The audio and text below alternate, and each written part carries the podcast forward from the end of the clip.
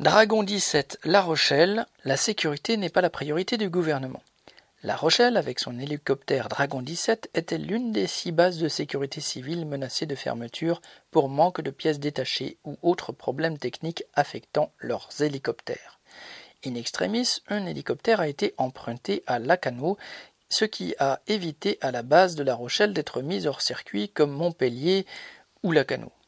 Le 28 juillet, quand un nageur s'est noyé dans une baïne au Porge, en Gironde, un hélicoptère a donc dû venir de Mimizan, distant de 75 km, au lieu de Lacano, situé à 13 km. Dans l'urgence, faute de moyens, la sécurité civile en est réduite à louer au prix fort des appareils à des sociétés privées, comme le dénonce le syndicat des navigants de l'aviation civile. Ces économies criminelles aux dépens de la sécurité jugent cette société où les moyens vont bien davantage aux avions et hélicoptères destinés à la guerre qu'à équiper des services utiles à la population. Correspondant lutte ouvrière.